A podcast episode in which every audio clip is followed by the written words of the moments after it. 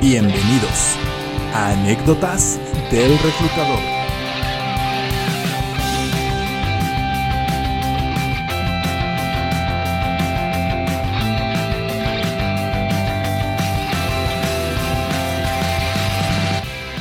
Hola, ¿qué tal? Excelente día a todos. Les habla Uriel Reyes, fundador de Work Evolution 4.0. Hoy, en Anécdotas del Reclutador, vamos a platicar sobre un tema que hoy en día la pandemia forzó a que las empresas que en su mayoría se negaban a hacer home office, ahora lo tuvieron que implementar. Y pues eso trae nuevas problemáticas, ya que algunos prefieren trabajar en oficina, otros mixto, o sea, unos días en casa y otros días en oficina, y algunos sí prefieren 100% trabajar home office. Hoy vamos a dar algunos consejos para que puedas tener un buen desempeño laboral trabajando desde tu casa. Pero antes de ello te voy a contar la experiencia de algunas personas en este proceso tan radical. ¿Por qué algunas personas prefieren ir a la oficina? He platicado con algunos colegas y algunos compañeros y me cuentan que para ellos ir a la oficina, salir de sus casas, tener una convivencia con los compañeros de trabajo era parte importante de su vida laboral, por lo que ahora se encuentran un poco agobiados por, por trabajar desde casa. A ello le sumamos que en sus casas no tienen las condiciones apropiadas para trabajar ya que por supuesto, pues no todos tenemos lo necesario como en las oficinas o en los lugares de trabajo o en los corporativos.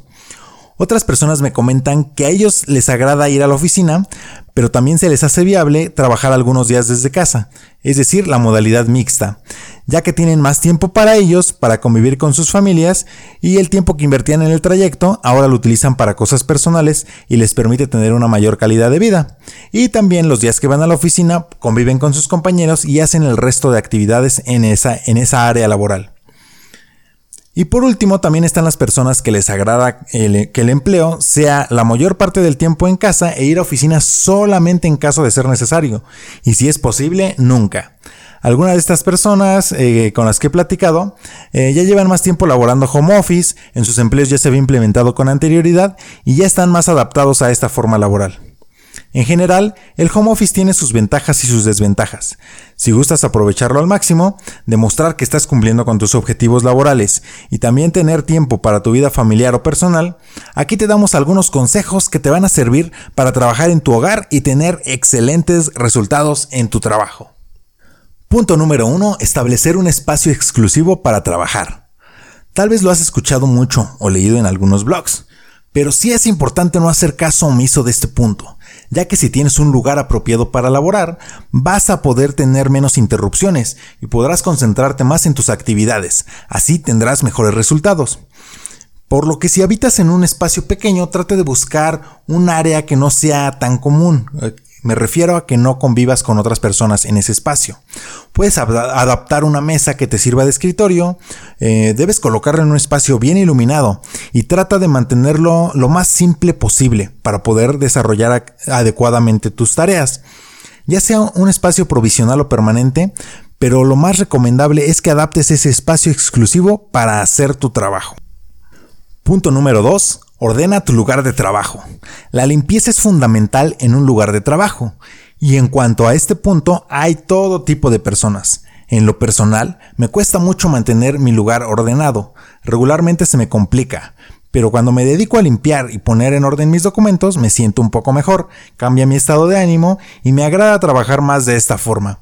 Y si bien no necesitas limpiar excesivamente, dedicar 5 minutos al final del día para ordenar tus papeles o quitar las tazas sucias del escritorio, te harán sentir mucho mejor. Punto número 3. Organiza tu día laboral. Nuevamente me pondré de ejemplo. ¿Te ha pasado que de pronto te sientas a trabajar, pero no sabes ni por dónde empezar? A mí me pasa muy seguido, y en estos momentos lo que hago es aterrizar mis actividades en una lista.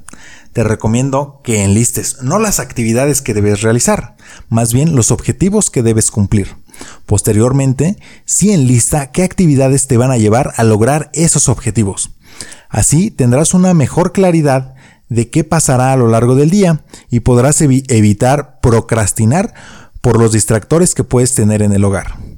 Parte de, organizar tu día es poner un horario para levantarte, desayunar, iniciar alguna rutina de ejercicio o alguna actividad de tu, de tu agrado o que tú realices.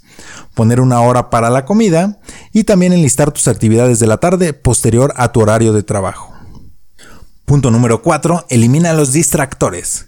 Eliminar los distractores será vital para que tu productividad sea óptima en el trabajo desde casa. Así que te recomiendo que tu lugar de trabajo esté lejos de cosas que te puedan distraer, como televisores o ventanas que den a lugares con muchas distracciones. Si vives en un lugar con más personas, es muy conveniente que lleguen a acuerdos sobre el horario laboral, ya que de no ser así, va a ser muy difícil que puedas concentrarte en tus actividades y puede verse reducido tu rendimiento, y así caerás en utilizar tu tiempo personal en las actividades para hacer lo que no pudiste hacer de tu día laboral. Punto número 5. Deja las actividades de la casa fuera del horario laboral. No mezcles las tareas del hogar y en el trabajo. Si bien este punto es un poco complicado, debes tratar de buscar un momento fuera de tu horario laboral para hacer quehaceres u otras tareas de casa, ya que de pronto estarás trabajando y vas a tu cocina, pero te das cuenta que hay muchos platos sucios o la estufa no está lo más limpio posible.